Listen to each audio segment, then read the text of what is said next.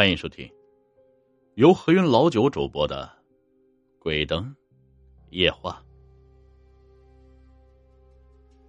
今天是我二十岁的生日，至今为止，那件事已经发生十年了，但是到现在我还是忘不掉。现在我看见镜子，就会幻想着里面爬出一个披头散发的女鬼，把我拉进去。这种无形的恐惧。源于十年前的那件事情。那年我十岁，奶奶病重需要人照顾，我们当时一家人在城里，奶奶在乡下。于是为了照顾奶奶，我们就把奶奶带到了城里来。但是当时我们住的是两居室，所以爸爸就和他的同事商量着换了房子住一段时间。于是。我们就搬进了他那个朋友控制下来的一套三居室。奶奶住在中间的房间里，我住在旁边的小房间，爸爸和妈妈住在我边上的主卧室。由于我的房间太小，放不下什么东西，但是我爸爸为了满足我爱美的天性，硬是在卧室里用潜力胶安装了一面椭圆形的镜子。据说这面镜子是我爸爸在收拾屋子的时候发现的。我住的是那种单人床，靠墙放着，床脚就冲着房门，镜子在我床头的那个位置。我这个人用现在的话来说，那就是标准的女汉子，胆子大的不得了，经常和男同学一天到晚的疯玩。晚上我洗漱好准备睡觉了。爸妈正在奶奶的房间里照顾奶奶，奶奶至今已经七十，估计很难熬过今年。走到镜子前，看着镜子里美丽的自己，还有点自豪。那时候比较自恋。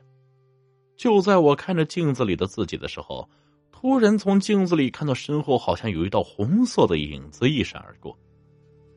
等我回过头看去的时候，什么也没有。我想，可能是我的幻觉。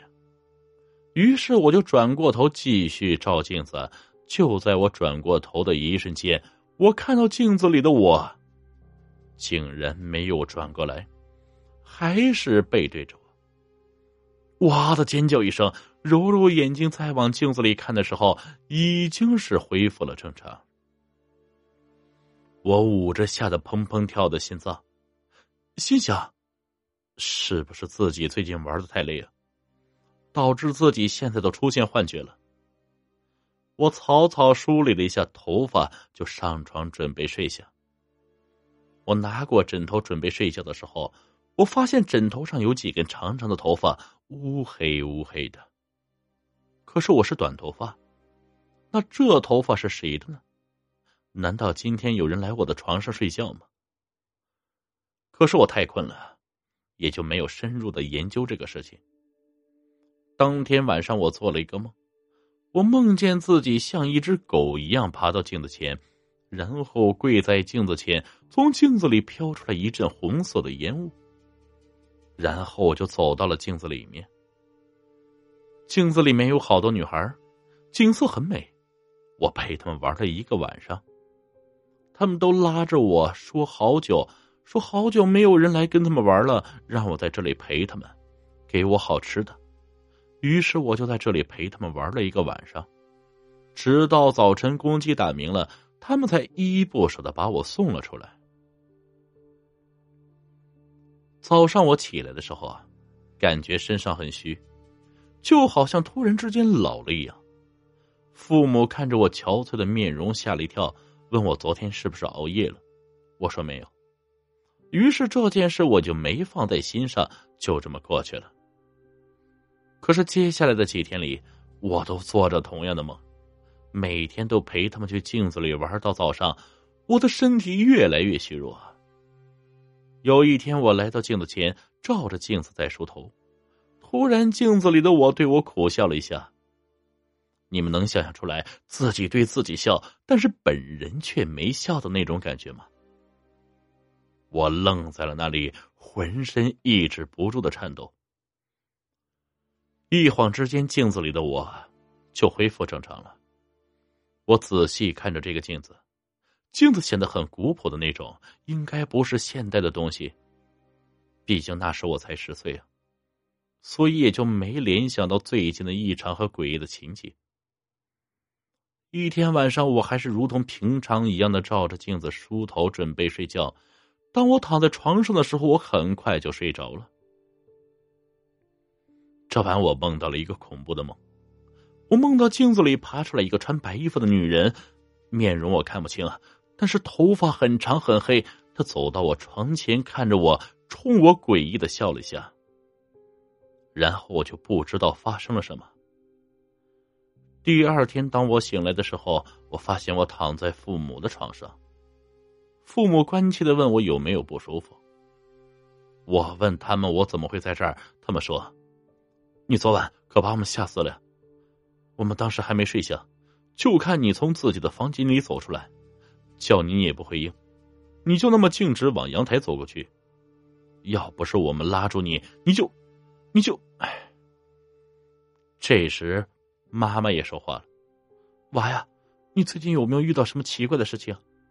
你昨晚的眼神把我吓了一跳，就那么直勾勾的看着我，我感觉你是不是最近遇到什么诡异的事情了？”于是我就把最近几天的事情一五一十跟他们说了。他们听了之后也是吓出了一身冷汗。他们说那个镜子不干净，于是。就到我房间把那个镜子拿了出来。这时，我的奶奶突然大声对我们说：“赶紧把那镜子拿走，那个镜子有鬼。”说完这句话，奶奶突然就不行了。虽然我们都知道奶奶命不久矣，但是也没想到会突然就这么走了。于是，我们把那个镜子扔到了楼下，就哭天喊地扑到了奶奶的身上。